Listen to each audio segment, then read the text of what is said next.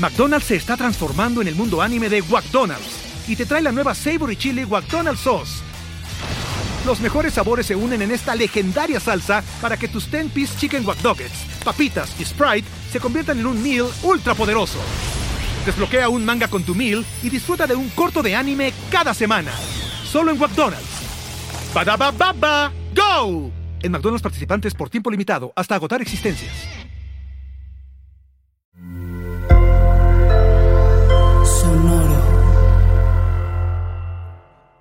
Amigos, amigas, bienvenidos y bienvenidas todos a este espacio en primero y diez, en donde en esta ocasión estamos haciendo un crossover padrísimo. Estoy aquí acompañado de Jorge Tinajero. ¿Cómo estás, George? ¿Cómo estás, Luis? Amigos, gracias por escuchar este podcast que realmente es especial. Y ahorita Luis va a platicarles por qué es especial. Está bueno porque eh, la verdad es que eh, nos, juntamos ahí con, con Alex Gershberg y eh, Bernardo Pavón de Unbranded, un podcast aquí, hermano, en la red de Sonoro, para platicar de el cruce que hay entre la NFL y las marcas, el marketing y demás, y cómo está aplicado, ¿no, George? Está, interesante. Así es, es, es una perspectiva posiblemente distinta a la que han escuchado en este feed, en este podcast de Primero y Diez, pero creo que les da cierta apertura otros temas, que es prácticamente lo que estamos buscando. Eh, el buen Alex, fan de los Bucks, ¿sí? Desde antes de Tom Brady, aunque usted no lo crea. Por lo y menos Bernardo, fan de los Broncos, así es que con ellos estuvimos platicando. Así es. Entonces, pues sin más, para no eh, spoilearles lo que viene, vamos a escuchar la plática de Unbranded. Este mismo episodio lo van a poder escuchar en su feed, allá en Unbranded. Algo que les recomendamos, ¿eh? Realmente es un contenido padre sobre marketing y, y marcas y demás. Es un contenido muy, muy bueno el que hacen en Unbranded. Entonces, si les interesan esos temas, vayan y búsquenlos también en su plataforma de podcast favorita. ¿Qué tal? Bienvenidos a Unbranded, un podcast de marketing. El día de hoy vamos a platicar del marketing y el fútbol americano. Mi nombre es Berna Pavón. Yo soy Alejandro Gershberg y hoy tenemos de, de invitado a Primera y Diez.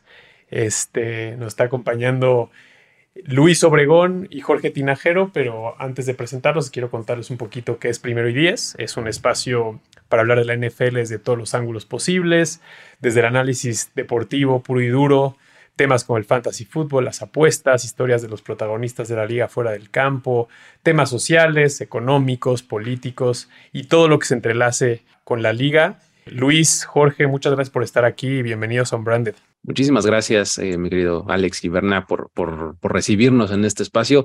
Este, un verdadero placer hacer este, este crossover aquí con ustedes. Sí, gracias. De verdad es, es un placer estar eh, compartiendo micrófonos con ustedes y hablar de, de dos temas que, que, realmente se entrelazan, ¿no? De alguna manera y justamente estamos aquí para desmenuzarlo. Buenísimo.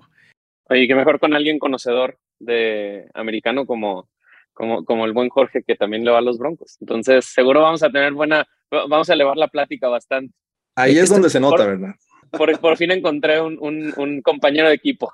Están muy, este, muy créditos porque tienen a nuevo coreback y Russell Wilson y todo, ¿no? Nuevo de todo, Hasta dueños. Tiemblen, tiemblen, tiemblen. Hasta, nuevos dueños. Walmart se fijó en Exacto. Exacto. Hamilton también ya es su dueño y todo, ¿no? Ya se sienten muy acá, ¿no? Son como el Lecaxa, ¿no? Que ahora este, tiene nuevos dueños y creen que va a ganar, pero. Oye, si yo he aprendido algo es que la fe contribuye, ¿eh? Eso de irle al atrás es... es, verdad, es verdad. Muy bien. Oigan, pues hemos tenido varios capítulos recientes. Se acaba de pasar el Festival de Cannes de Marketing. Hemos hablado de lo que gana eh, premios de creatividad, lo que es relevante.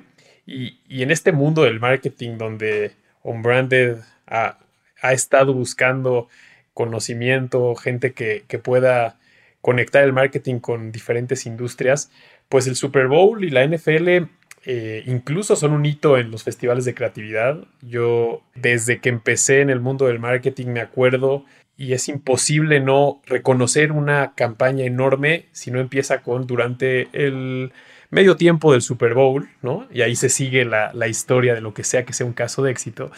Y, y, creo que hoy en día hemos entendido que tiene que ver con la audiencia, es el momento donde todos, por lo menos en Estados Unidos y algunos países de Latinoamérica, paran durante un domingo, se juntan con la familia, se juntan con los amigos y dedican prácticamente todo un día al Super Bowl. Pero el marketing y, el Super Bowl están muy conectados, eso está claro, pero ¿cuál es para ustedes realmente eh, la conexión en donde el marketing y la NFL realmente están abriendo camino, están sacando cosas para unas nuevas audiencias, para respetar las audiencias de gente más grande que lleva siendo fan eh, más de 20, 30 años. ¿Dónde ven ustedes esta intersección de la liga, los equipos, la NFL con el marketing en general?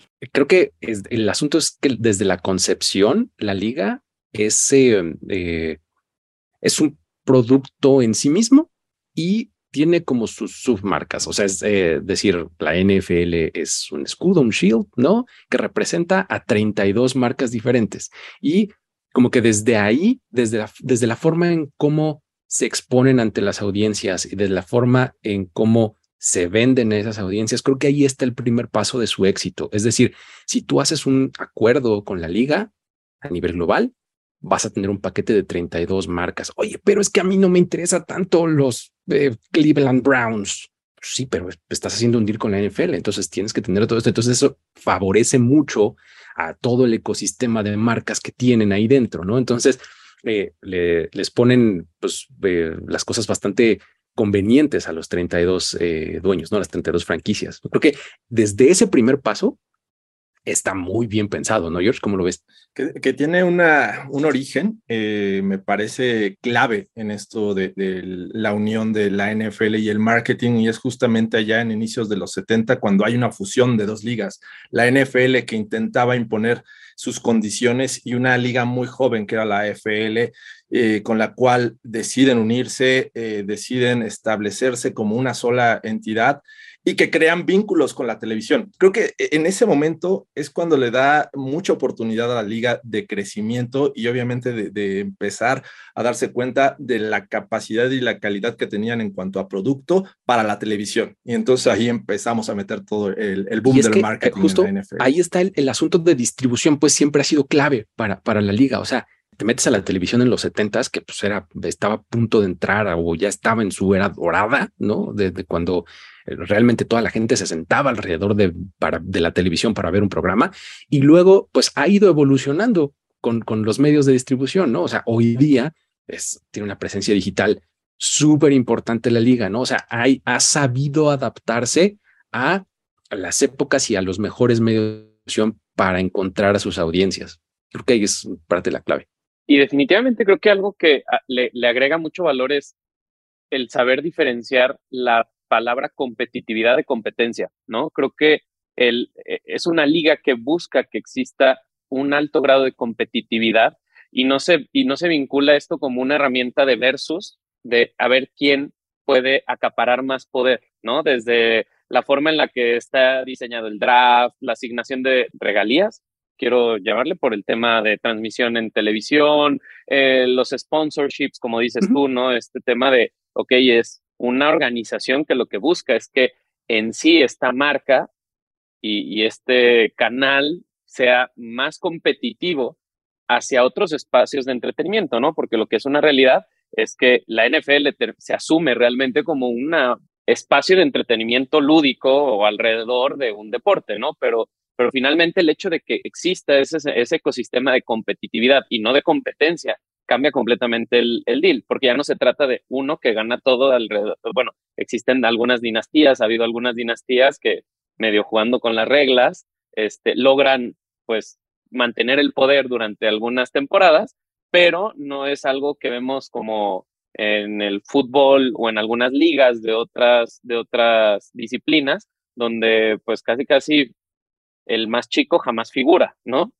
Sí, sí, siempre han existido, eh, bueno, no, no sé si siempre, pero me parece que la NFL ha evolucionado a este sistema de tratar de equilibrar a los equipos, ¿no? No estamos hablando de una liga española en el caso del fútbol soccer que sabes que va a ganar uno u otro. Aquí puedes ver cualquier equipo y el año pasado fue un ejemplo, ¿no? Ver a los Bengals, que nadie daba un peso al principio de la temporada por ellos y terminaron jugando el Super Bowl. Eh, pero siempre buscando esas reglas que eh, le den a los equipos estas herramientas para, para poder ser eh, competitivos dentro de una liga, hablando en términos de deporte y también en términos económicos, ¿no? Porque a final de cuentas, justamente platicaba con Luis hace poco de este tema, en el que en un mundo capitalista como es Estados Unidos, existe esta que internamente se maneja de manera socialista, ¿no? Es lo mismo para todos y a todos los tratan igual. No importa que sean los Jaguars, que sean los Pats que has ganado seis Super Bowls o, algún equipo de expansión que pueda haber en un futuro, ¿no? Entonces eh, es, bastante interesante ese ángulo. Y es que tienes, tienes que pensar que acá las, la, convivencia entre los dueños de las franquicias eh, es estrechísima. Pues, o sea, no, no, no se ven como competencia uno del otro, lo, mencionas bien, Bernardo. O sea, no es, no es a ver si yo te gano a ti, al cliente.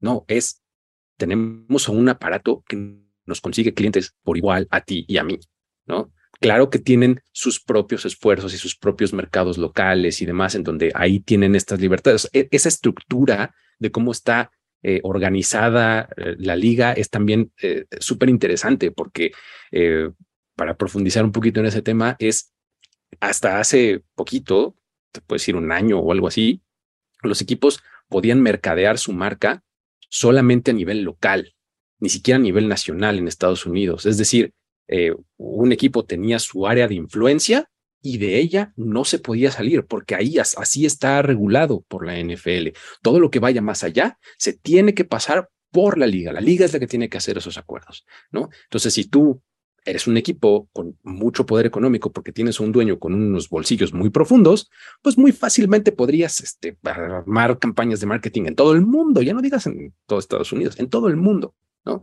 Pero la NFL no lo permitía porque justo llegarías a este punto en donde tienes equipos súper dominantes, súper populares y otros chiquititos, ¿no? Entonces, ah, esta regulación es bien interesante, pero ah, recientemente, pues, o sea, y este tema que, estamos comentando acerca de la competitividad, las reglas, creo que ha sido clave para que el marketing y la, y la liga se mantengan competitivos en muchos aspectos, ¿no? Creo que lo que mencionabas, Luis, en términos de no permitir lo que pasa con un Manchester City o lo que pasa con un este, equipo que tiene la capacidad económica ilimitada y un PSG, ¿no? Eh, y, de repente incluso hasta ridículo que no ganen, ¿no? Y creo que desde, desde la perspectiva de marketing es muy poderoso que siempre se autorreguló, que siempre se pusieron las condiciones correctas para la competencia sana, por así decirlo. Y me lleva a la siguiente, a la siguiente pregunta, que me recuerda mucho un capítulo que, tuvimos con, con Alan Estrada, con Alan por el Mundo, donde se trataba de expansión de marca, y él hablaba mucho de la experiencia que una marca te da.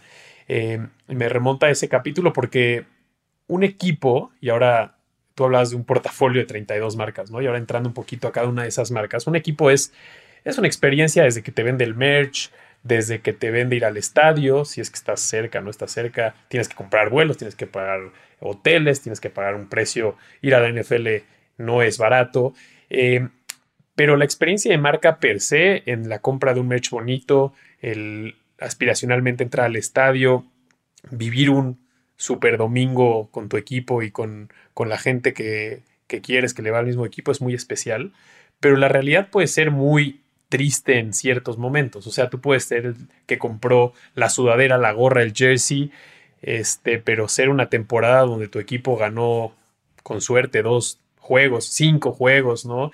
Este, y, creo que solo para que la audiencia eh, sepa que estamos hablando con conocimiento de causa, tenemos a Luis, que es cowboy, tenemos a Jorge y a Berna, que son este, broncos y se sienten mucho en estos momentos. Y yo soy bucanero de hace muchos, de hace muchos años y sabemos lo que es tener campañas eh, terribles. O sea, yo, yo personalmente sé lo que es tener temporadas donde no ganas más de tres partidos. Eh, y es duro porque tienes la experiencia de haber comprado eh, el jersey, la gorra, dedicarle mucho de tu tiempo a tu equipo, incluso meter jugadores de tu equipo en tu fantasy porque crees eh, ciegamente en tu equipo que es una marca.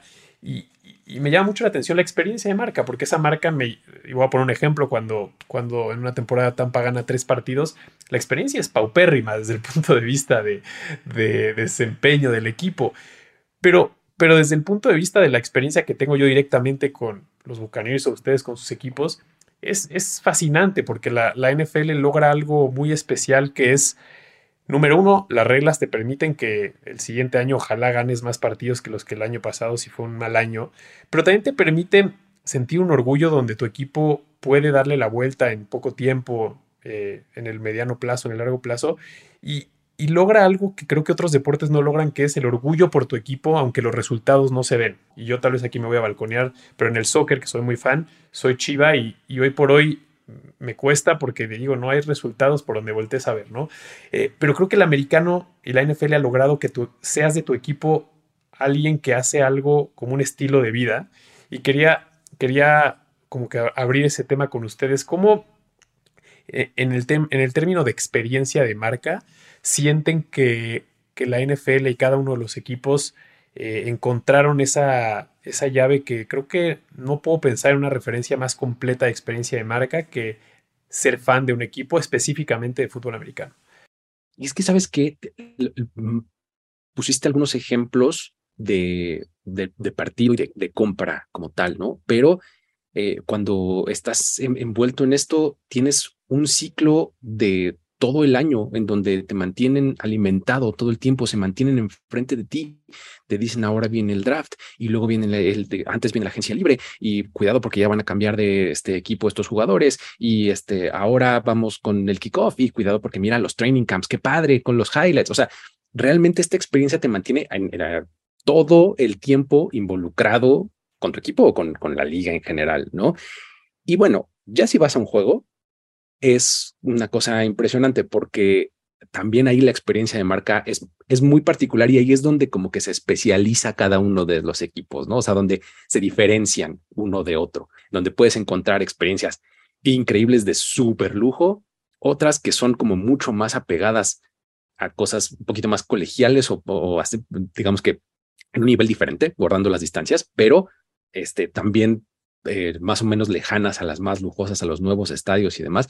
Pero una vez que estás en el estadio, llegas y el tailgate antes del partido y la gente disfrazada y de repente antes del partido hay un concierto y luego ves a los grupos de animación, este, a los grupos musicales, eh, medio tiempo siempre hay un algo, un espectáculo, etcétera. El estar en el estadio es una experiencia en sí misma todo brilla, todo es de colores. O sea, la experiencia en día de partido en un estadio de NFL es única, me parece, ¿no? O sea, está muy, muy padre. de, hecho, el tema aquí también va eh, ayudado de algo que estábamos platicando hace un ratito, que era eh, la esperanza del fan renace cada año y cada año por ciertas reglas, por la agencia libre, porque te permite que tu equipo mejore de un año a otro de una manera eh, increíble, ¿no? Ya vimos el, caso de este año de los Broncos que venían sufriendo después de que se retira Peyton Manning y resulta que, este, se hacen de los servicios de Russell Wilson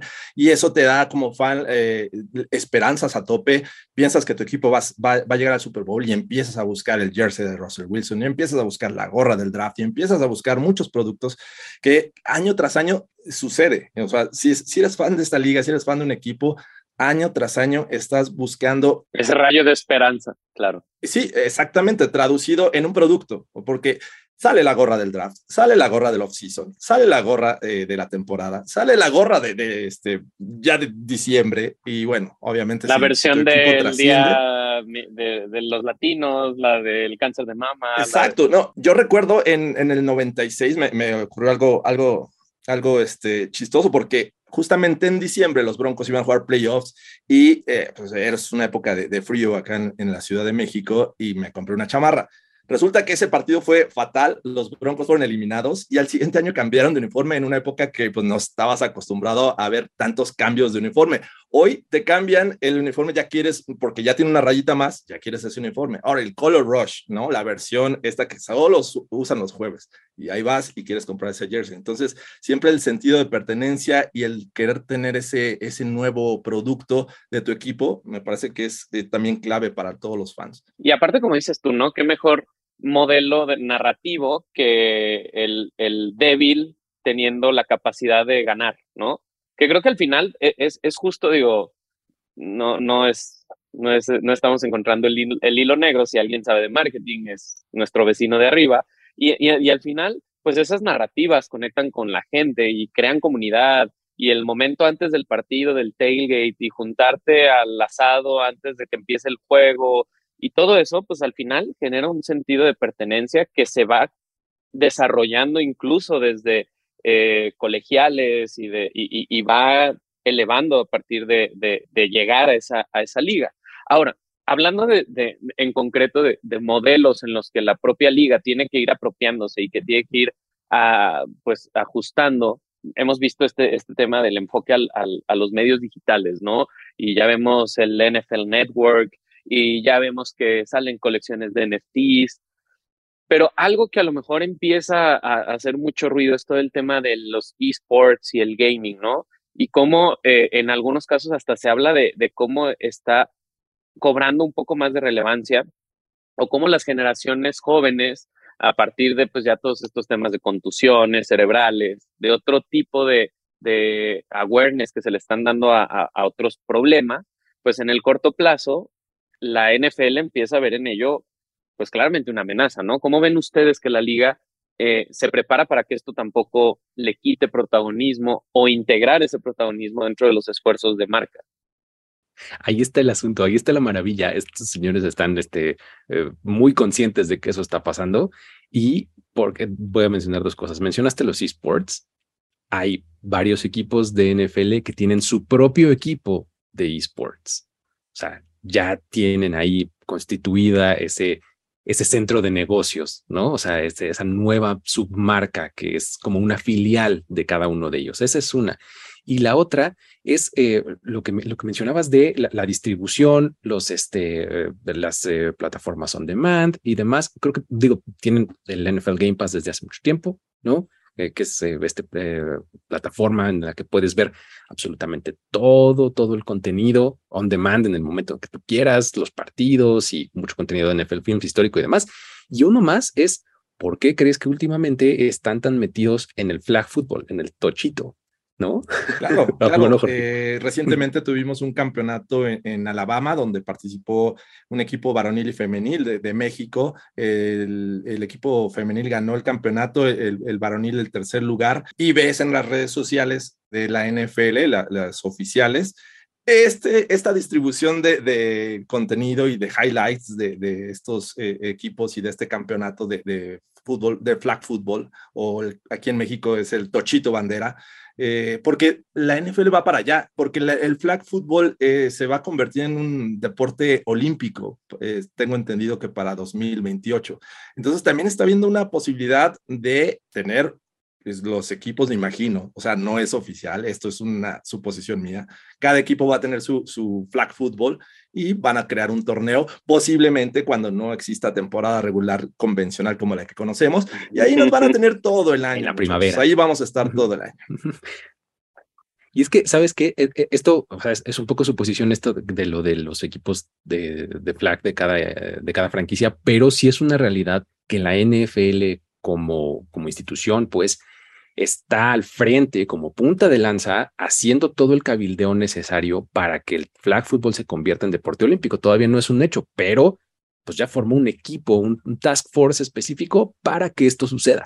¿No? Entonces es, este, bien importante y bien llamativo el cómo ellos están perfectamente conscientes de, de los riesgos que tiene su, eh, el practicar su deporte y de cómo puedo trabajar con ello en vez de tratar de ocultarlo o en vez de ir en contra de este punto que, que, me lleva a pensar algo que, que es lo que buscan las marcas que se asocian a la NFL, ¿no? Y creo que tal vez es muy teórico del mundo del marketing lo que voy a decir, pero cuando tú patrocinas desde el punto de vista de la marca, es porque quieres robar ciertos atributos de ese patrocinio, ¿no? Entonces, si la NFL representa aspiracionalidad, ahorita que Verne decía a los vecinos de arriba, pues nos guste o no, Estados Unidos es un, el American Dream es una realidad, ¿no? Y, luego le tenemos que sacar la tonalidad política y, tema de papeles, no papeles, este, ser legal o no ser legal, pero, pero quitando las conversaciones políticas complicadas, eh, creo que una marca que decide asociarse con NFL o con un equipo,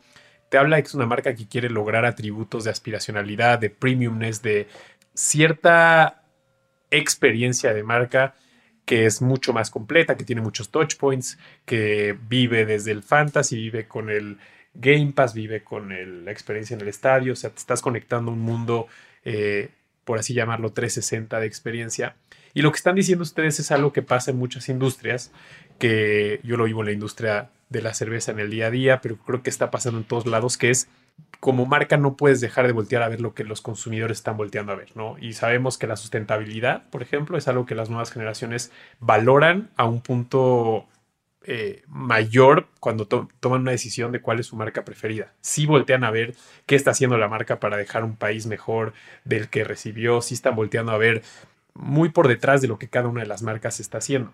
Entonces, cuando escucho eh, la respuesta de Jorge en cuanto al, al tochito y a esta, quiero llamarlo tal vez responsabilidad social, por así decirlo, o ser como más consciente de que la audiencia exige algunas cosas y, yo creo que el tochito para mí es el equivalente en una industria de consumo, el ser sustentable, también el tochito para mí me, me lleva a esos, a esos sentimientos, ¿no? Ser responsable, ser este como más actual. Y sabes qué es el término que utilizaría es ser incluyente, porque es mucho del discurso que tiene el flag football. El flag football es para todos, porque como que el estereotipo que tenemos de un jugador de NFL es un tipo gigante, súper fuerte, eh, atleta de alto rendimiento, etcétera. Y en cambio, Tochito puede jugar quien sea. Puede jugar una niña de seis años, ¿no? Este, o puede jugarlo un señor de 50 y cacho, como casi no es. Yo dije, wow, no, quedó este, pero ya me, subí la edad como 20 años, ¿no? Pero, este, pero, pero, es el filtro, güey, es el filtro. No, pero mi punto es, es el filtro, es el filtro.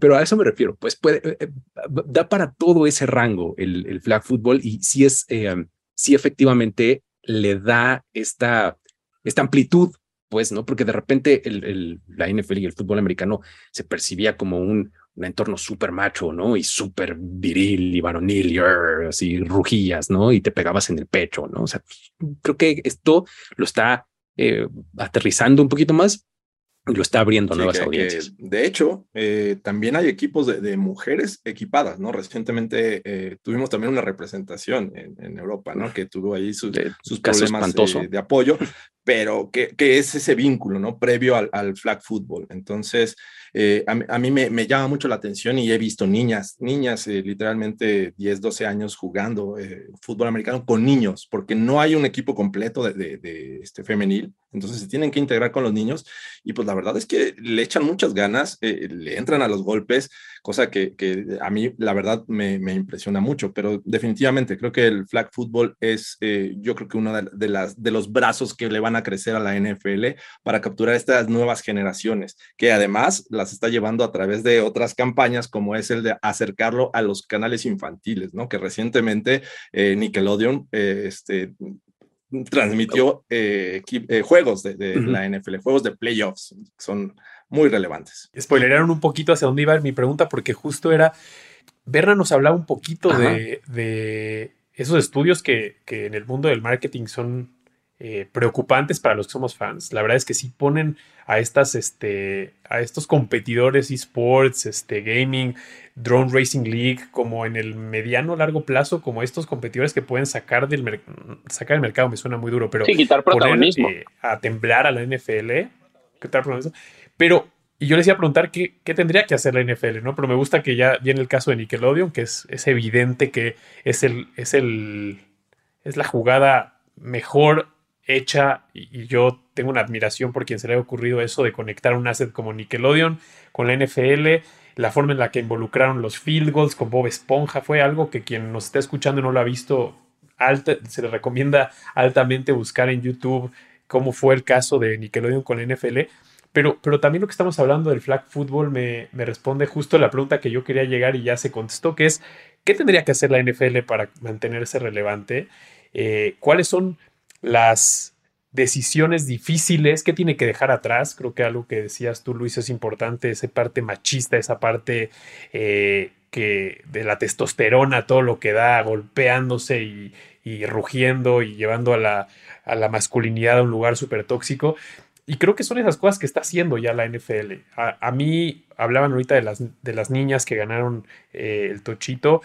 Me pareció muy interesante que una de las jugadoras de ese equipo, eh, que, por trabajo y por de hace mucho tiempo tenemos una muy buena relación, que por ejemplo Rebeca Landa, ¿no? Y, pongo este ejemplo porque Rebeca Landa me parece un caso en donde, siendo comentarista de un canal como ESPN, dedicando la mitad de su, o más de la mitad de su vida personal al, Tochito porque es una pasión y porque están llegando muy lejos ese equipo, eh, está ah, dando de qué hablar. Eh, es un ejemplo tal vez de, alguien que incluso teniendo ya los, las luces, las cámaras, teniendo acceso y logro en el mundo mediático, eh, pues está haciendo un gran esfuerzo de demostrar que, el, fútbol americano en esta versión Tochito es para todos y es para el que lo quiera jugar. Y yo creo que los que estamos pensando en la siguiente generación, nos encantaría ver que nuestros hijos tengan que jugar sin que tengamos que correr el riesgo de, que vivan lastimados y teniéndose que meter en las tinas de hielo para ver si salen de los, de los golpes. Y, solo para cerrar ese punto, incluso el tochito femenil y, varonil me da una sensación de salir de algo que también creo que fue muy tóxico, que fue esta liga del Injury Bowl, que ponía a la mujer a jugar en, en, y, me parecía, en lencería, y me parecía, ¿Lencería? en su momento, creo que en su momento llegó en un momento donde las audiencias se permitían otra cosa y estamos acostumbrados a que eso podía ser normal y no estaba, no estaba mal en ese momento y no pensaría que ahora está mal, pero creo que quitan un elemento que, le da mucha audiencia y mucha morbosidad y empiezas a valorar el, que jueguen bien, que las jugadas sean espectaculares, que, haya calidad de juego y no depender de si están en ropa interior para que haya más audiencia. Y eso también me parece espectacular tremendo caso ese, ¿eh? o sea, porque eh, efectivamente, digo, eh, caemos en, este, en esta discusión eterna de si podemos juzgar al pasado desde el presente, ¿no? Este está complicado, ¿no? pero, pero sí, la verdad es que justo lo más importante es eso, ¿no? Que empiezas a ver cómo juegan estas chicas, o sea, de, de verdad, yo en mis sueños más elevados, juego igual así de bien como, como juegan ellas, Tocho, ¿no? O sea, jamás. La verdad es que son buenísimas, tienen una preparación increíble y eso es lo que tiene protagonismo ahora. Sí, específicamente el caso de, Rebeca. si nos está escuchando, un saludo porque eh, la conozco bien y me impresiona de dónde saca tiempo porque veo la preparación eh, para jugar este deporte, el flag football, pero también la veo en todos lados, en, su trabajo. Lástima que los broncos también. y de hecho, eh, esperen cosas juntos, muchachos, así es que ya, ya estaremos ahí este, trabajando con, con Rebeca. Eh, sí, la verdad es nada más que admiración que tengo para, para ella, la verdad ya, ya se lo he dicho, y creo que ella eh, y todas las chicas que, que, fueron parte de este equipo campeón empiezan eh, a, hacer guías o esta punta de, lanza para las nuevas generaciones. Incluso, digo, mi hija empezó a jugar eh, hace seis meses flag football, tiene ocho años, y, y, lo primero que hice, y cuando vi a Rebeca, dije, oye, ¿me podrías mandar un mensaje para mi hija porque creo que es importante y oh, ya sabe quién es Rebeca Landa, le mandó su mensaje porque juega tocho, entonces ella emocionada y motivada, o sea, e, eso es muy importante, que, esto esté pasando y, que esté pasando también en México, ¿no? O sea, no estemos hablando que es algo que, es, de Estados Unidos y que nos gusta el deporte, pero creo que en México es importante también que se viva este tipo de experiencias. Ahora, creo que también algo, algo que sucede es el sentido de pertenencia, ¿no? Y creo que todo esto apunta justo a esa parte, ¿no? El cómo, el cómo la propia liga y los esfuerzos de comunicación de, las marcas y de los equipos eh, generan este, este esquema en el que yo me siento perfectamente cómodo de presumir que le voy a tal equipo y entonces ahora cuando llega ya el flag football, pues entonces ya no es, porque digo, y si hablamos de, de masculinidad tóxica, pues había gente que decía, pues tú juegas tochito porque le tienes miedo a los golpes, ¿no? Porque incluso había ese tipo de percepciones, ¿cierto? Y, poco a poco el ir empoderando todas esas causas, al tener ligas femeniles, sin tener que buscar el entretenimiento barato de la, del injury football, también genera ese, ese tema. Pero, por ejemplo, yo me gustaría preguntarles, todos aquí tenemos la historia de terror, ¿no? De nuestros equipos y, las malas rachas y los malos momentos. Alex tiene que aclarar que le va a los bucaneros desde antes, ¿no? Porque justo cómo empiezan estas marcas a generar este sentido de pertenencia y fidelizar a sus equipos. No sé, por ejemplo, yo conocía los Broncos pues en la época de Elway, ¿no? Y tal vez tenía, fueron dos, bueno, fueron varias grandes temporadas con dos títulos, y entonces este bajón que sigue, pues empiezas a entender que es un sube y baja que tiene la propia liga. Pero yo quiero imaginarme los fans de Nueva Inglaterra que vivieron en una época dorada de, pues, una dinastía, ¿cómo soportas realmente ese bajón, no? ¿Cómo, ¿Cómo, soportó, por ejemplo, los Cowboys, el equipo más valioso de la liga, pues cómo, cómo, cómo, cómo pasas de, de Agman o Eichmann, o cómo se llamaba el, el Eichmann, perdón, este, pues cómo pasas de ese momento de gloria a el sube y baja Tony Romo.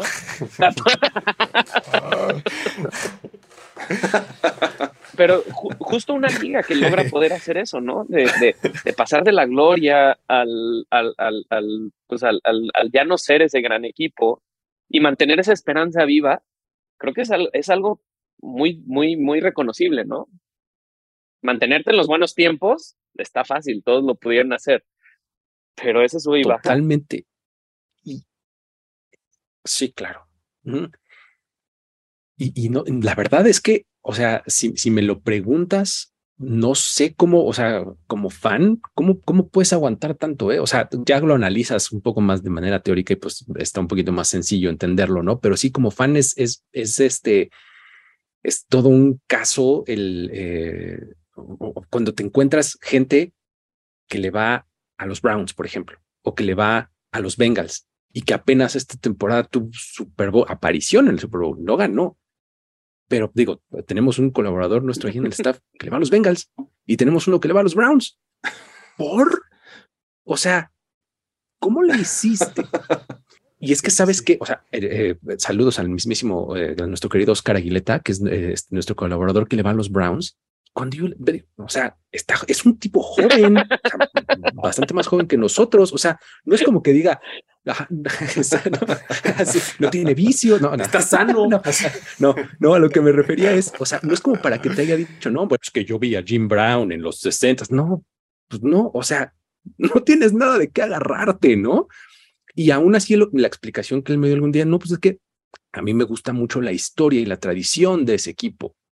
Oh, wow. Entonces ahí es donde empiezas a entender, ¿no? O sea, cada equipo tiene su propia, como que su propia aura, su propia narrativa, sus propias historias, ¿no? Que alimentan a esta afición aún en los tiempos más difíciles, ¿no? Y sin ganas de ofender a nadie, es como, e, es, como los horóscopos, ¿no?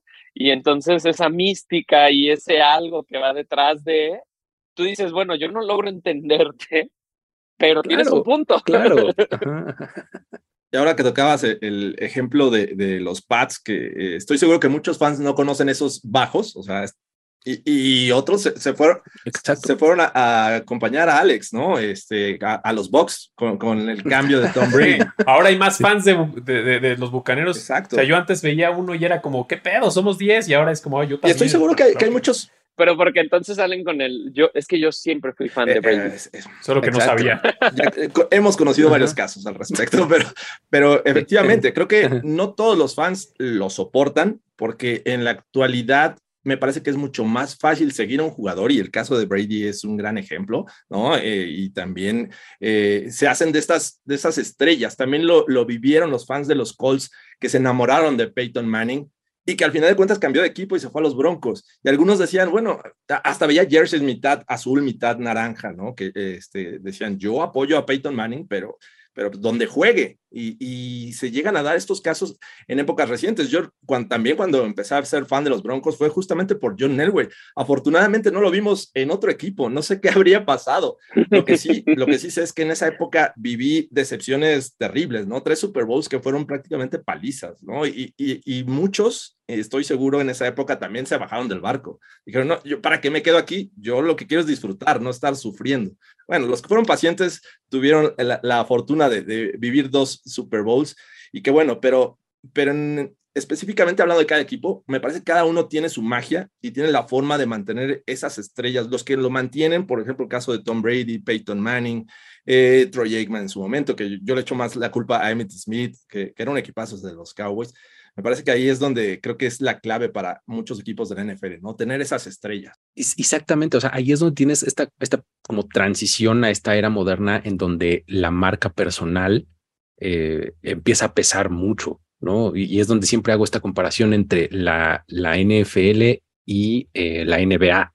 La NBA está mucho, mucho más liderada por sus jugadores y por sus estrellas y porque a donde va este eh, LeBron James, ahí va la gente, ¿no? Y eh, como que va mucho más ligado al jugador que al equipo. Y acá en la NFL siempre ha sido mucho más la mística del equipo que la mística del jugador particular, pero en las últimas épocas estamos viendo casos Tom Brady o del Beckham, ¿no? Este, bueno, el caso Colin Kaepernick, que es toda una, este, en marketing es todo un caso de estudio en sí mismo, ¿no? Pero empieza a permear también esta liga, ¿no? Y, saben que es algo bien importante también para todos los que nos escuchan y son, les gusta el marketing o trabajan eh, en el mundo del marketing, es que me queda muy claro cuánto hay que aprender de la NFL y sus equipos, porque todos los ejemplos que estaban hablando ustedes, yo ahorita voy a traer algunos que tal vez son de otras, categorías, de otras industrias, pero es el lo que un marquetero busca es el amor por tu marca. Es lo que todos nosotros que trabajamos todos los días construyendo algo que le llamamos marca, soñamos con que la gente ame nuestra marca, se ponga la playera de nuestra marca, defienda nuestra marca, se vaya al restaurante si nuestra nuestra marca, a uno donde sí.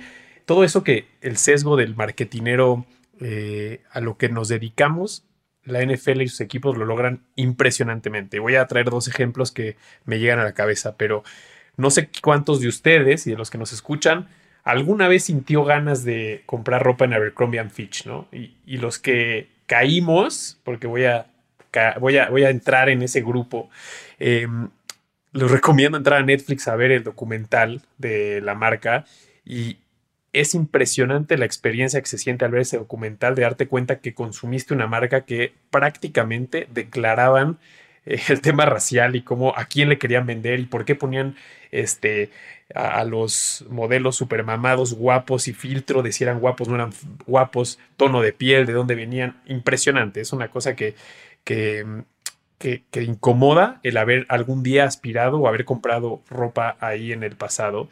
Eh, ahora en México, para todos los que vivimos en las redes sociales, el tema Sonora Grill, ¿no? Este, uh, claro. y, el, y, el, tono de piel y dónde te sientan. Pero traigo esos temas porque ustedes hablaban de, estas temporadas terribles para, para, un fan de un equipo que pasó muchos años perdiendo, pero, pero casi que pareciera eh, una dinámica en donde cuando tu equipo más te exige, ahí más estás. Y, en exigencia me refiero a seguir apoyándolo aunque no dé resultados, aunque eh, hagan movidas eh, inexplicables y que vendan a un jugador que no hace sentido, compren a otro que hace menos sentido.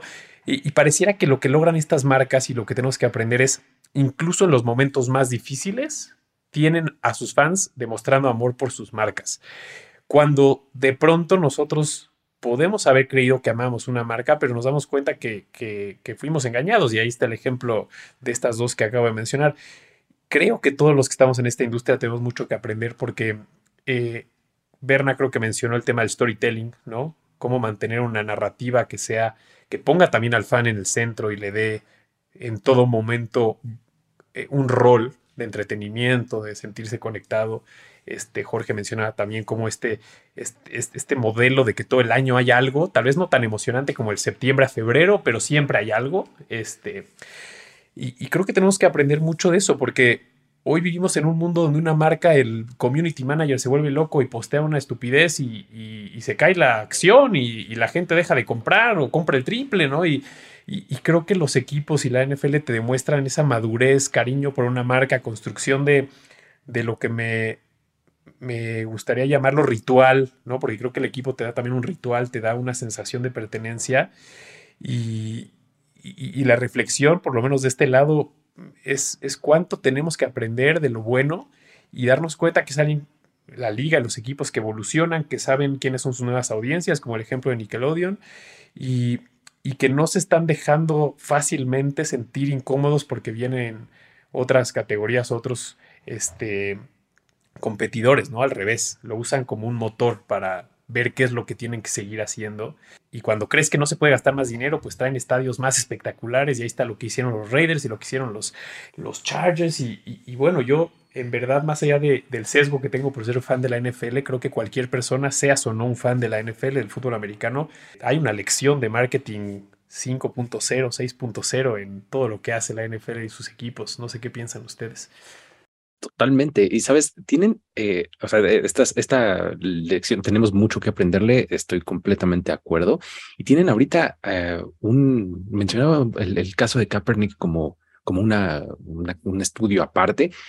Es un poco una prueba que, que le pusieron a los fans y en este momento tienen un par de pruebas más, ¿no? O sea, tienen el caso de Sean Watson, tienen el caso de Dan Snyder, o sea, que son escándalos que trascienden lo deportivo, que van a lo social, que van a lo, a, lo, incluso a lo político, ¿no? Y aún así, los fans ahí siguen, ¿no? O sea, bueno, aquí seguimos, ¿no? Porque no, no, me puedo dejar de considerar yo aficionado, a pesar de que trabajo en esto y, este, y demás, este, pues aquí seguimos, ¿no? Este, es es eh, un gran mérito el que tienen. Sí, totalmente. me parece que una de las claves es eh, crear comunidad, o sea, este sentido de pertenencia en eh, desarrollarlo en épocas donde sabemos que el interés es bajo por la NFL. Es una temporada que va de septiembre a febrero. ¿Y qué hacemos el resto del año, muchachos? Bueno, de manera local, los equipos empiezan a hacer este tipo de, de, actividades para que acercar a los fans a la comunidad de la ciudad en, la que son locales. Pero bueno, ese, eh, ya hablaba Luis eh, hace rato de esto, de, del, marketing de manera local, porque a los equipos tienen ciertos, ciertas restricciones para poder eh, este, llevar su marca a otros lugares. Y bueno, ya vieron que el mercado puede ser interesante fuera de los Estados Unidos, ¿no? Que justamente para este 2022 comienza con este Home Marketing Area de manera internacional, donde México es parte de ello, ¿no? Entonces, ¿cómo, cómo hacen estos equipos para llevar sus marcas? ¿Cómo, cómo crean ese vínculo de, de la afición con el equipo, bueno, a través de los jugadores que los llevan a, firmas de autógrafos, los llevan a, este, ayudar a ciertas comunidades eh, y todo eso va creando un sentido de pertenencia interesante que va ayudando. Ya para cuando llega la temporada, la verdad es que el fan está súper emocionado. Eh, el draft es absolutamente una fiesta hecha para el fan. Eh, nos emociona mucho la primera ronda, saber quién va a llegar a nuestro equipo de estos jugadores, de estos 32 jugadores que son considerados los mejores para, para ese draft. Pero ¿qué pasa cuando baja todo este interés? La NFL le, empieza a subir a, este, va a haber el grupo musical, va a estar este, Chris Angel en su espectáculo para que vayan a ver. Eh, es, es, una es una fiesta impresionante el draft. O sea, la gente eh, va de los 32 equipos, no importa cómo hayan quedado el año pasado, hay fans de los 32 equipos en estos drafts y es realmente eh, de genios esto que hacen eh, los, los de la NFL para crear esa tensión a lo largo de toda la temporada, bueno, de todo el año más bien. Y creo que para, para, para terminar de cerrar como con esta etapa o con este, con este tema de aprendizajes, algo que, que creo que también es importante reconocer y que y que obviamente todos los marqueteros que están acá afuera, porque algo que me pasa mucho a mí en la universidad es que dicen, bueno, profe, es que tú pones ejemplos de Apple y de Nike y de marcas que están consolidadas, pues obviamente ese camino vino acompañado de muchas pruebas de cosas que no caminaron, ¿no? Y de, y de ir teniendo esta expertise, pero entendiendo que siempre al final el que, el que acuña qué funciona y qué no, es el, es el propio consumidor, porque tampoco hemos visto a la NFL necear en cosas que, pues al final el consumidor no se vio interesado o no mostró un interés de primera fuente, ¿no? Y creo que este, esta sensibilidad de, de, ok, decir, vamos a hacer un prueba-error, vamos a intentar, vamos a tratar, obviamente, no, no, no darnos por vencidos a la primera, pero de ir acuñando lo que hoy vemos, ¿no? El show del medio tiempo empezó siendo pues, una fanfarria de entretenimiento en medio momento y hoy es el momento más espectacular por el que mucha gente que a lo mejor nunca se había interesado por ver el, el, Super Bowl, pues hoy por lo menos la puerta de entrada es el show de medio tiempo. Y entonces dicen, oye, está interesante esto del domingo, comer papitas y alitas y tomar cerveza. Y entonces es la puerta de entrada, ¿no? Pero todo viene a partir de esta experimentación constante y de entender que al final quien toma la última decisión es el consumidor, ¿no? Y, si tienes sus, casillos ahí que dices, ay, este no le salió. O sea, me vino ahorita a la mente mientras hablabas eh, lo que le llamaron la World League o la NFL Europa, ¿no? O sea, intentaron replicar su misma liga en Europa, no pegó, no jaló. ¿Qué hicieron? Inventaron el American Bowl. No, no llevemos una liga, llevemos un juego. Y empezaron a llevar pretemporada a diferentes lugares. Hoy día hay tres juegos este año, cinco, seis. En Hay tres juegos en, en, UK, hay uno en, en, Alemania y uno en México. O sea, ya tienen cinco partidos al año en diferentes lugares del mundo y espérate porque vienen muchos más, ¿no? O sea, es un poco prueba error también. No, y, una de las claves me parece que es conocer a, tu público, ¿no? Creo que en, marketing es algo clave, ¿no? Tienes que conocer al, consumidor, a la gente que realmente está interesada en tu producto y bueno, además de buscar estrategias para que la gente que no está poniendo atención, justamente como lo mencionas, el show de medio tiempo, que ya es patrocinado, ¿no? Además, o sea, ya tienes ahí ese, ese vínculo con la gente que y, sé de muchos casos que nada más va a ver el Super Bowl por el medio tiempo. Literal. Y ojo que no todo es miel sobre hojuelas para esta liga, y ahorita lo acaba de decir Jorge. Eh, es, solo sembrar la pregunta, porque la respuesta creo que no la tenemos ninguno de nosotros, pero se viene. Se vienen varias preguntas donde, por todo lo platicado aquí, no creo que la NFL tenga eh, un problema, pero, pero vienen dos, grandes mensajes a la NFL en términos de actualización, en términos de estar eh, considerando el futuro. El primero es, ya no existe el Pepsi Halftime Show. Entonces, Pepsi decide salirse del Halftime Show. Entonces, eh, hay varias preguntas que, en el mundo del marketing se hacen, ¿no? ¿Será que están concentrando demasiado dinero en un único momento del año? Eh, pero a ver, el último show traía a, Snoop Dogg, Eminem, este, 50 Cent salió de su... O sea, creo que la, lo que Pepsi... Y, que encima Dr. Dre dijo, ahí, van unos cuantos millones para que sea más espectacular. Sí, sí, sí. Eh, o sea, estamos hablando de una propiedad donde los talentos ponían dinero de su bolsa para estar ahí, patrocinado por Pepsi. Ah, eh, para muchos nos podía haber engañado de que es algo que venía por mucho más tiempo. Y bueno, sale Pepsi y dice, se acabó mi patrocinio del medio tiempo. Esa es, esa es la primera, creo que buena eh, postura que ahora la NFL tendrá que explorar. Y la otra, y tal vez, este, no sé si es nueva para muchos de los que están escuchando, pero, pero también eh, Anheuser-Busch con su marca Bud Light sale del patrocinio del Super Bowl. Eh, entonces, creo que son dos marcas de un tamaño, un legado enorme. No quiero decir dándole la espalda porque me parece que sería muy negativo, pero, pero sigue dando tal vez un pasito para atrás no creo que ninguna de las dos marcas se termine desenchufando de la NFL. Creo que están replanteándose cómo es su relación con la NFL. Pero, pero creo que estamos entrando a un momento donde la NFL, como fue el caso del Colin Kaepernick y lo sacó avante, obviamente de la mano de Nike, pero lo que mencionaron de los jugadores y sus escándalos. Pero creo que es un, viene un nuevo reto que creo que la NFL lo va a sortear de manera espectacular como siempre lo hace, pero creo que viene un reto donde la liga empieza a darse cuenta cuando tal vez tiene que pensar también en la comercialización de los equipos, de las regiones, de los partidos fuera de casa, de las aficiones de cierto equipo en cierto país para recuperar eh, las ganancias y los patrocinios y el dinero que había por detrás.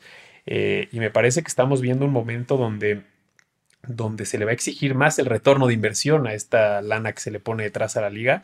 No me queda duda que lo van a hacer de manera impecable, pero, pero es interesante porque aunque hablamos de un montón de cosas eh, que aprender la NFL, puede ser que la lección más importante estemos apenas por verla, que es qué vas a hacer cuando se te, se te salió de tu eh, este, PNL y de tu estado de resultados, pues un, dineral, ¿no? Sí, totalmente. Digo, la nota cuando salió esta de, Pepsi, según recuerdo, el asunto es que Pepsi quedó como patrocinador de la NFL, pero presencia en sideline y demás con su marca de Gatorade y demás, o sea, eh, cosas por el estilo, pero sí se salió del, del, patrocinio del medio tiempo y creo, no sé si ese haya sido el, el, factor determinante, pero el asunto es que la NFL le subió el precio a los derechos del halftime show tremendamente y Pepsi dijo, creo que ya no está para tanto y este, nos quedamos con Gatorade nada más, ¿no? En, el, Se complicó en las bancas, ¿no? Y entonces, justamente ese es, eh, ese es el asunto, que también ese es un gran talento que tiene la NFL, que todo lo que tiene lo convierte en inventario. Todos los equipos, cada una de las cosas de, que tienen cada uno de sus assets son un inventario. Es decir, cada uno de sus jugadores es un inventario que yo puedo comercializar.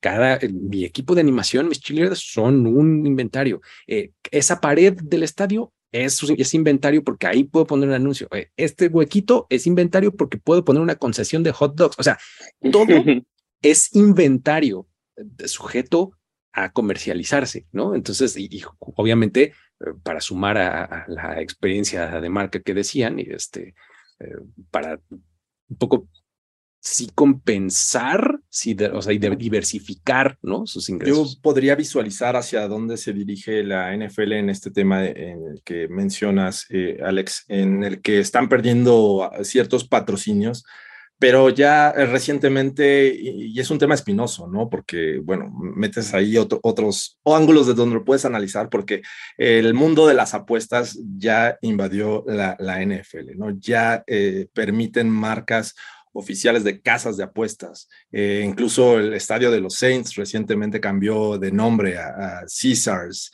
un, un, casino importante, bueno, que es prácticamente una casa de apuestas. Eh, te podría decir marcas que están eh, entrándole a este mundo y que pues creo que es también una generadora de mucho, mucho dinero, ¿no? Este, me, imagino, me atrevería a decir que mucho más de lo que podría aportar eh, Pepsi. Entonces, como bien dicen, creo que eh, aplica aquí muy bien en la NFL que no dan un paso sin guarache. O sea, creo que si pierden algo es porque ya tienen tres, cuatro opciones más. Ya tienen tres ganados. Es correcto, yo también creo que va por ahí. Y, y para cerrar, me gustaría aventarnos un volado cada uno de nosotros al futuro y empezar, tal vez con una única cosa, pero tengamos que, regresar en unos 10, 15, 20 años a escuchar lo que vamos a contestar ahora, pero me encantaría, Luis, Jorge, eh, Berna, ¿qué predicción se avienta cada uno de ustedes en cuanto a algo que vamos a ver en la NFL en el 2050, 2040? ¿Qué, qué se imaginan que va a tener la NFL, obviamente desde el punto de vista de marketing o de audiencias o de crecimiento, pero ¿qué, qué locura se aventarían si les decimos, a ver, la NFL 2050, ¿qué va a estar pasando? Digo, yo me puedo imaginar, digo, me quiero aventar algo loco, pero me, me puedo imaginar, este, no sé, presencia de, de estadios y de, y de espectáculos en un metaverso, ¿no? Tal vez un tema de, poder eh, tener este, fan shows, fan fest eh, itinerantes en plataformas que no existen en este mundo real, creo que lo veo viable. ¿Sabes qué? Más o menos ligado a eso, estaba yo pensando en inteligencia artificial. Digo, la NFL históricamente ha ha abrazado muy bien la tecnología, ¿no? Es una de estas ligas que, que le viene muy bien y que, experimenta y si no funciona lo quita. Inteligencia artificial en entrenamientos, en preparación, incluso en el juego. No, no visualizo exactamente cómo podrían aplicarlo al juego, pero veo no tan lejano el, uso de, inteligencia artificial de alguna manera. sí, para, visualizar el futuro tienes que ver tendencias, ¿no? Y la NFL ha sido pionera en el uso de la tecnología. Yo también iba eh, por ese camino, ¿no? Eh, en la actualidad vemos muchas ligas y deportes profesionales que ocupan la repetición instantánea, que fue cosa que, se creó en la NFL, ¿no? Eh, decíamos en el fútbol soccer no va a haber repetición instantánea, bueno, ya la hay. Entonces, eh, mm, mm, voy de la mano con lo que comenta Luis. Creo que yo si visualizo algo es la eliminación de los cuerpos arbitrales para aplicar la tecnología y tomar decisiones de manera, eh, digo, buscando ahí, no sé, temas tecnológicos aplicados para que se sepa que si es primer día, si hay un castigo, si, etcétera, etcétera. Entonces, eh, podría ir por, por ese camino, yo creo. Oye, ¿podríamos empezar por eliminar las cadenas? Ándale. Oye, estamos echándole flores a la tecnología y ya hay líneas virtuales. Los dos señores, ¿no? Digo, las líneas virtuales que, que, ocupan las televisoras, que nada más las, vemos. Es que seguramente están sindicalizados. Exacto, por eso no los pueden quitar. Qué buena comparación de lo que es un ritual y, y el heritage de la NFL, que es tener a dos señores por lado moviendo las cadenas eh, versus lo que pasa donde la tecnología de la televisión ya te permite ver dónde es el primero y diez, ¿no? Exacto. Yo me aventaría eh, una que es muy parecida a la tuya, Berna, pero desde el punto de vista de cámaras, yo creo que la experiencia de, del consumidor desde dónde quieres ver el partido. Yo creo que en el futuro y tal vez no tan lejano vamos a poder tener la cámara del receptor, la cámara del tight la cámara del eh, safety. Eh, no descarto el balón tenga cámaras, entonces tengas la cámara del balón cuando lo está cachando eh, el receptor. e incluso esa visión de tantas cámaras te pueda llevar a sentirte en la cancha mientras estás en tu sillón. Por eso se conecta con el metaverso y todo lo que decías tú, Berna. Y la otra, creo que en el mundo de, de ser incluyente, eh, no sé, pero igual y existe la versión de los Paralímpicos para la NFL, ¿no? Sé que en el mundo del colegial ya hay casos, ¿no? Tenemos un jugador que, que, tiene solo una mano eh, y es un caso también que Nike explotó muy bien, pero, pero no sé, me, parece que la NFL tiene todo para explorar el, el la versión Paralympics de, de la liga. Pero bueno, tendremos que volver a escuchar este capítulo en muchos años para ver quién de nosotros estuvo más cerca o más lejos. Pero bueno, eh, Luis, Jorge, equipo de primera y diez, qué, qué increíble conversación, qué peligrosa, porque si no la cortamos empezamos a hablar de los equipos, del futuro, qué esperar de esta temporada, y entonces este, esto se vuelve un capítulo de seis horas, pero de verdad muchas gracias y a los que nos escuchan, eh, invitarlos a seguir todo lo que hace el equipo de primera y diez, página web, este, redes sociales, podcast, nos pueden ahí Luis Jorge compartir todos los, este, todo lo que se está perdiendo la gente que hoy por hoy no, no los consume para que vayan y vean todo lo que ustedes hacen relacionado a la liga. Claro que sí, con mucho gusto. Este, gracias por, por, la plática. Una gozadera realmente es, es, un, buen match marketing y, NFL. Y sí, a la gente que, que no conozca y que le dé curiosidad y que este, quiera seguir la liga un poquito más de cerca, tenemos un montón de plataformas, desde sitio web y artículos y análisis y opinión y demás escrita en primeroideas.com. Eh, tenemos pues nuestras cuentas de redes sociales, prácticamente en todos lados, si ustedes le ponen primero y diez, les, van, les va a salir algo. Instagram es con número, el 10, o sea, es primero y uno, cero, ajá, primero y diez. Y eh, tenemos canal de YouTube en donde hacemos mucho contenido en video, eh, mucho, mucho contenido en vivo, hacemos transmisiones en vivo y demás. Este, y podcast, por supuesto, estamos aquí como parte de la red de Sonoro. Este, publicamos varios, varios episodios a la semana, cuatro, cinco episodios a la semana, más o menos desde diferentes ángulos. Y eso es algo de, los, de lo que nos preciamos mucho. Es eh, encontramos un ángulo desde el cual a ti te pueda gustar la NFL, ¿no? O sea, no importa si no le entiendes muy bien y lo que a ti te gusta es el fantasy nada más, ah, pues tenemos un espacio de fantasy. Si te gusta este eh, temas de noticias, pues aquí hay, ¿no? Si te gusta el deporte, también le entramos, etcétera. O sea, encontramos como un ángulo para que puedas disfrutar la liga desde tu propia experiencia.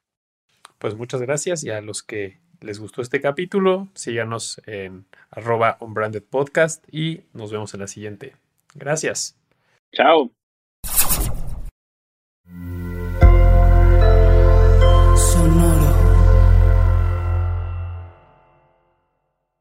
Hello, it is Ryan, and we could all use an extra bright spot in our day, couldn't we? Just to make up for things like sitting in traffic, doing the dishes, counting your steps, you know, all the mundane stuff. That is why I'm such a big fan of Chumba Casino. Chumba Casino has all your favorite social casino style games that you can play for free anytime, anywhere with daily bonuses. That should brighten your day a little. Actually, a lot. So sign up now at chumbacasino.com. That's ChumbaCasino.com. No purchase necessary. VGW. Void were prohibited by law. See terms and conditions. 18 plus. Listen up. I won't sugarcoat it. This is the longest cold, flu, and allergy season we've ever seen, but we're not alone. We've got Instacart. Sure, you may be a coughing snot faucet who just wants mommy, but you're not giving up! Not when cold medicine, fragrant herbal teas, and honey shaped like bears can be delivered through Instacart in as fast as 30 minutes! Now let's go win the sick playoffs! Daddy, I just want my soup. Oh, sorry, Sport. App says it'll be here in, in a few minutes. Hm, Instacart for the win.